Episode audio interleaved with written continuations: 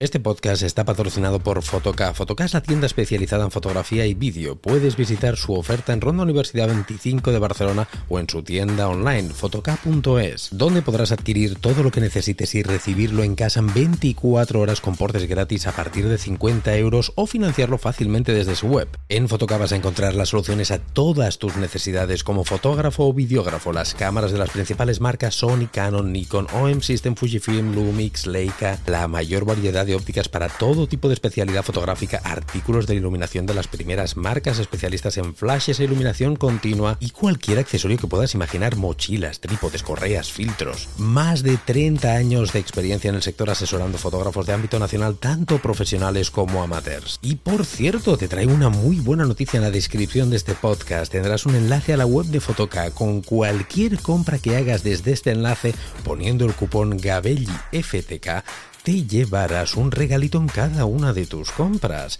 Ya sabes, tus compras de foto y vídeo en Fotoca.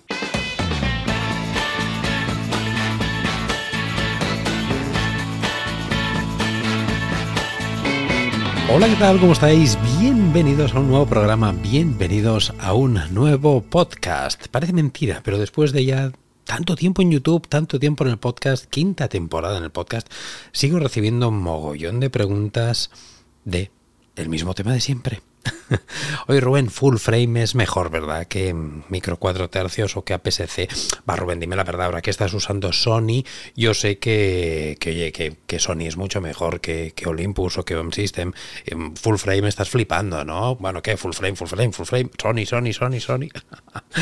Eh, sois muchísimos, muchísimos los que de verdad me lo vais comentando. Y en posts de Instagram tenéis una gran preocupación por, oye, esta está hecha con la Sony, ¿verdad? Pero lo decís como diciendo, eh, no tengo ni puta idea, pero yo diría que sí, porque la foto está muy bien. Eh, y, realmente, bueno, es, es, un tema que me hace mucha, me hace gracia, me hace gracia. Pero oye, yo voy a mojarme de lleno en este podcast. Y te voy a decir realmente si full frame, mira, aquí tengo una, la Sony A74, y aquí tengo la OM1 de OM System, Full frame es mejor que micro 4 tercios. Definitivamente, y te lo digo ya sin tapujos, no espero al final del podcast para que tengas, para que estés enganchado hasta el final, que si no estás de puta madre, pero si no, es lo que hay.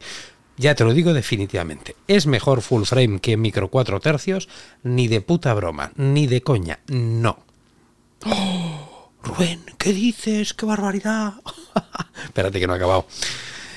Y a la vez, sí, claro, sí, sí, sí, Tú dirás, bueno, este tío se ha vuelto loco o qué es lo que pasa aquí.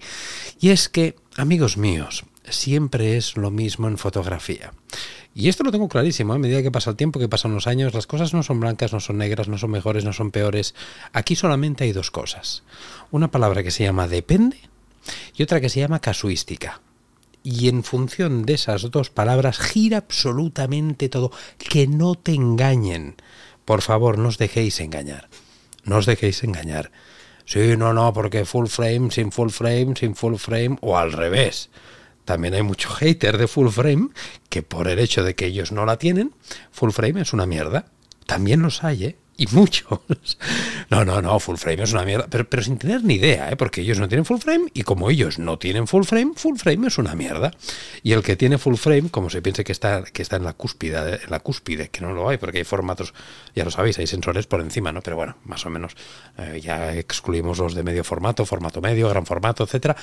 Eh, como están en la cúspide de la, de la pirámide alimenticia, miran a los demás por debajo y dicen, va es que tú no tienes full frame. Es que sin full frame es toda una puta tontería, pero qué tontería es esta. Yo os voy a decir realmente la verdad.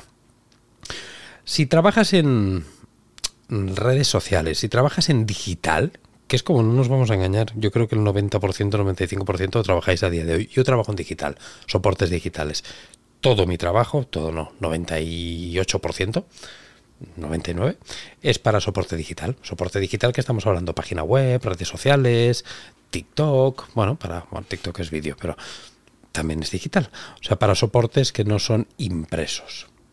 Y eso es otro tema que después si quieres lo hablamos, porque aunque sea impreso, da igual, eh, no necesitas ni de puta broma full frame tampoco. Pero bueno, hasta con un smartphone eh, haces unos resultados espectaculares para impresión, porque depende de otros factores, de la distancia que lo vayas a mirar, de... no vamos a entrar ahí, que esto da para, otro podcast. Y como voy sin guion, me liáis, me voy por los cerros de Úbeda, tengo idea de hacer un podcast hablando de una cosa y acabamos hablando de, de, otra que no tiene absolutamente nada que ver. ¿Ves? Ahora mismo ya me habéis liado y ya no sé ni por dónde iba. Sí, que mi trabajo es digital. Y al ser un trabajo digital, Em, vamos a empezar por ahí, haciendo la comparativa en trabajos digitales. Yo ya llevo un tiempo trabajando con, con Sony, con Sony A74 y con Sony A6700, tanto full frame como, como APS-C. Y llevo mucho tiempo trabajando también con Olympus y OM System. Te voy a decir una cosa, calidad. Vamos a hablar única y exclusivamente de calidad. En mi flujo de trabajo, que ahora te especificaré, gana de calle, no un poco, de calle, OM1 con el 45 1.2. ¡Oh! ¿Qué has dicho, Rubén? Te lo vuelvo a repetir que a lo mejor no lo has escuchado. ¿eh? En mi trabajo, fotografía digital, y ahora te amplío un poquito más la información, te lo voy dando de poquito a poquito. Trabajo con flash, el rango dinámico lo pongo yo. ¿De acuerdo? Porque trabajo con luz continua, mm, que la integro o la elimino un poco, pero la controlo yo, y con luz de destello. Esto se llama suma de luces y coloquialmente que le meto flash a la fotografía. Trabajando con flash, el rango dinámico me la pela. Tal cual, porque lo pongo yo con el flash. Y soy yo el que controlo dónde empiezan las sombras, dónde acaban las luces, y lo controlo absolutamente todo. Y me da igual tener 12, 14 que 18 pasos. Me importa un huevo todo esto. Calidad. Vamos a hablar de calidad en mi tipo de fotografía. Esta es la Sony, tengo en la mano derecha mi Sony A74 90.000 con el objetivo macro de la serie G.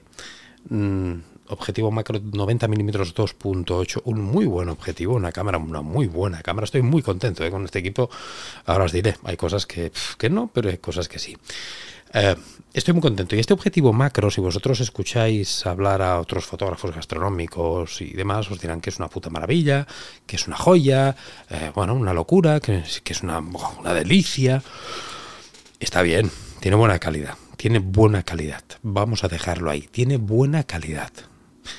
Pero es que amigos míos, si probáis el Zuico 45 1.2 de Olympus, con una Olympus o con una OM System, da igual, no es un poquito mejor, es que le da de hostias hasta en el DNI a este objetivo el Zuico 45 1.2 y ahora os lo enseño porque lo tengo montado en otra cámara en el otro set.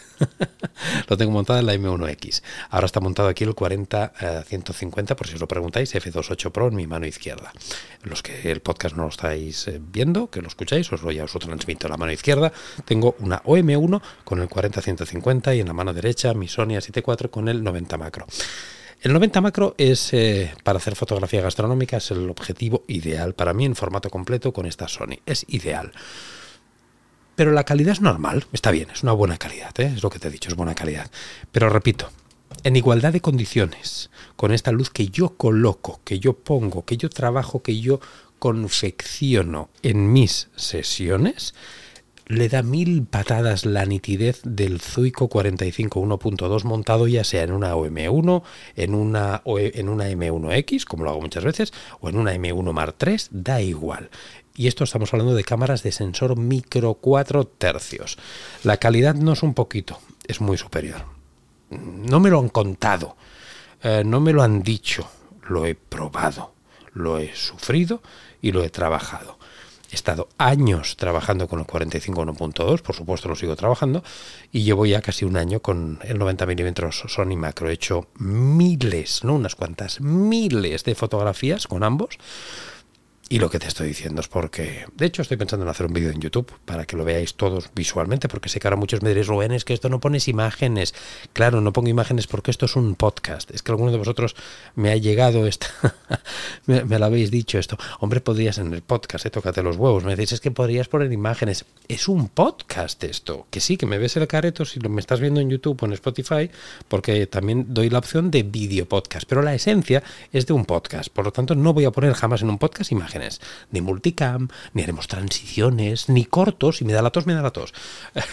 si me equivoco, me equivoco. Es la esencia de un podcast. Y no voy a poner imágenes, pero sí que estoy pensando que puede ser que al hacer yo estas afirmaciones tan categóricas, tú te estés planteando y te estés diciendo, Rubén, yo esto quiero verlo. Si es así, házmelo saber, porque entonces era un vídeo de YouTube donde haremos la misma fotografía con el 90 macro y con el 45 1.2, con la misma condición de luz. En cuanto a distancia focal, eh, te comento un poquito por si no sabes cómo va el tema. En micro 4 tercios tienes que multiplicar por 2 para tener la equivalencia en formato completo en lo que es ángulo de visión y encuadre. Y es lo mismo, o sea, el 45 lo multiplicamos por 2 y es un 90 tengo el mismo ángulo.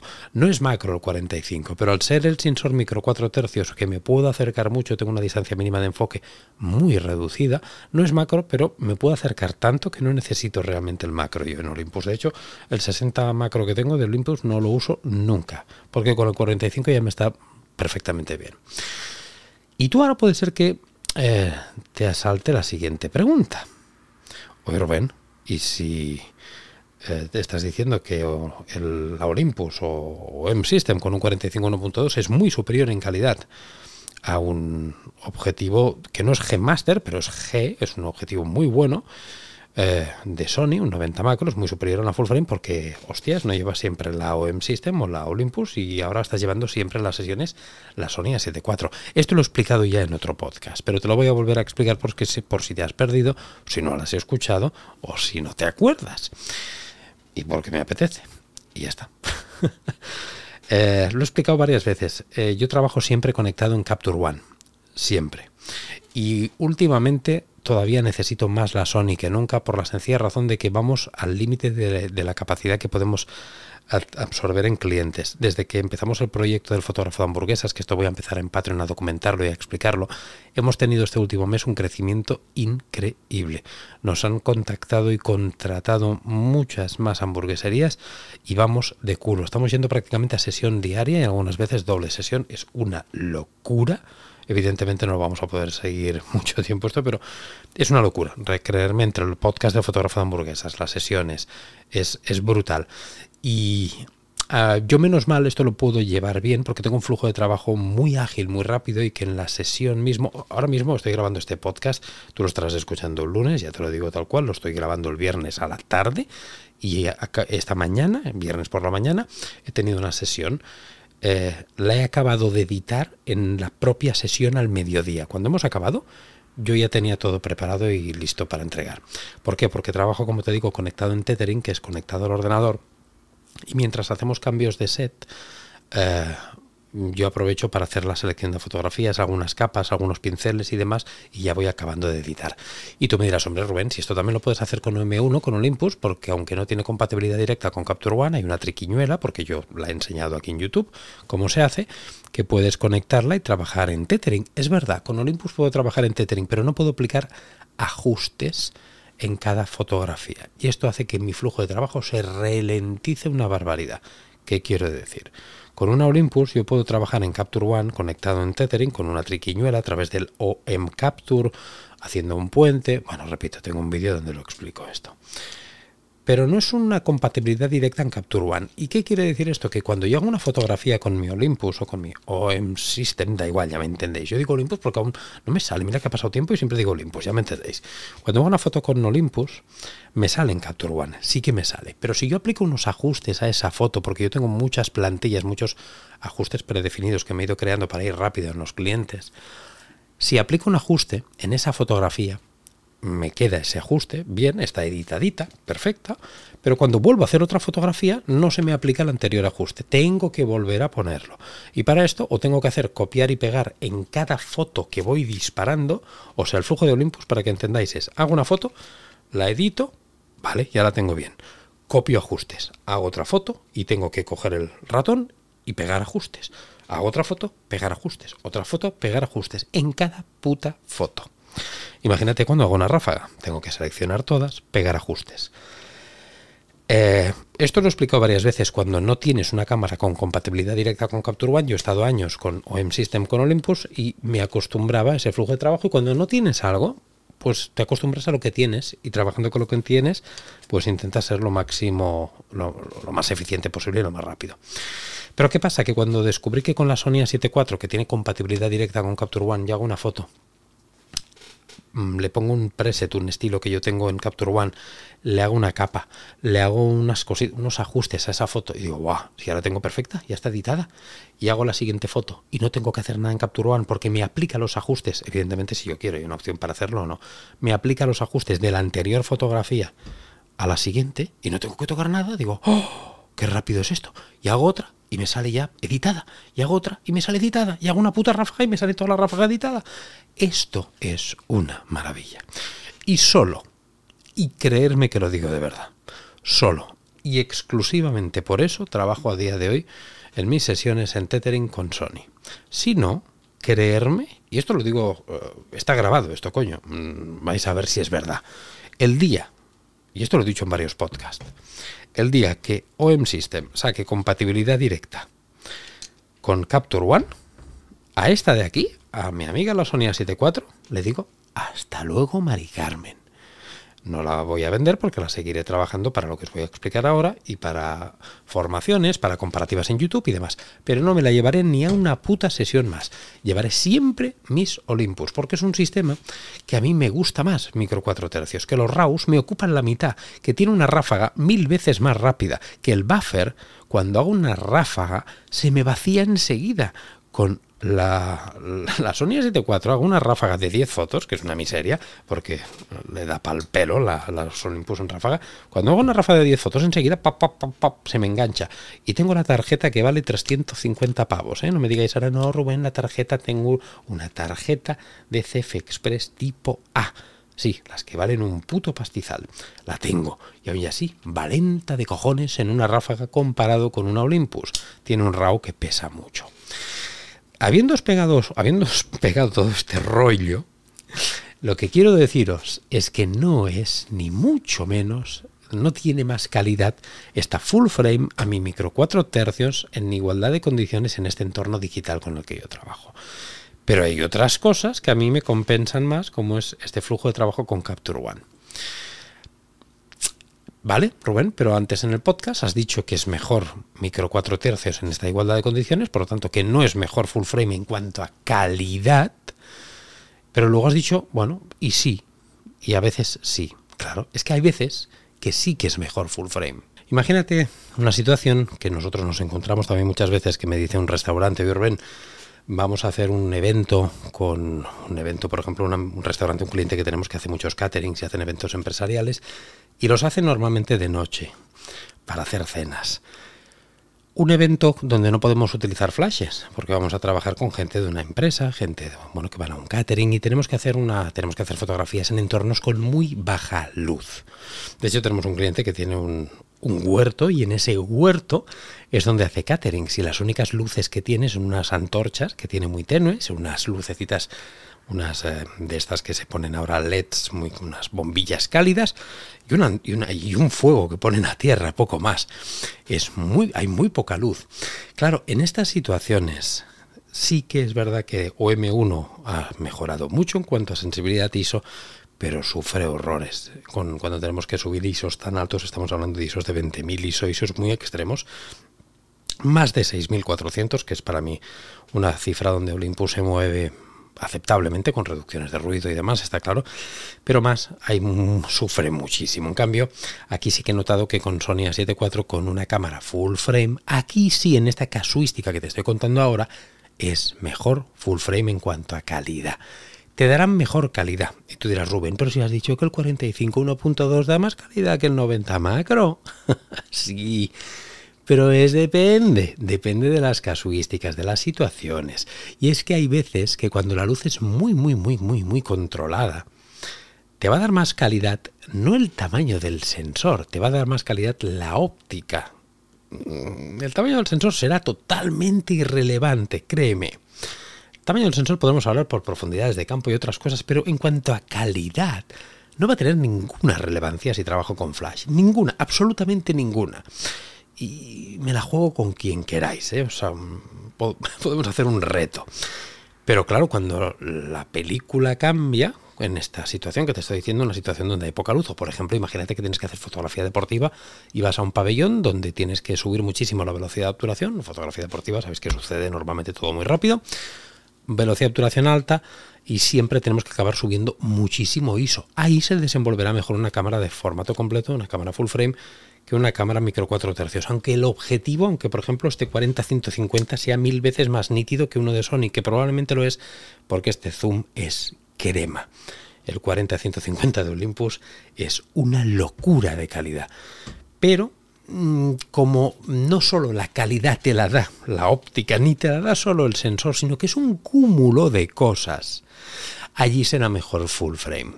¿Y sabes lo bueno? Que a lo mejor nos encontramos una situación donde lo mejor no será una full frame, ni lo mejor será una micro 4 tercios. A lo mejor nos encontraremos en una situación donde lo mejor, en cuanto a calidad, será una PSC.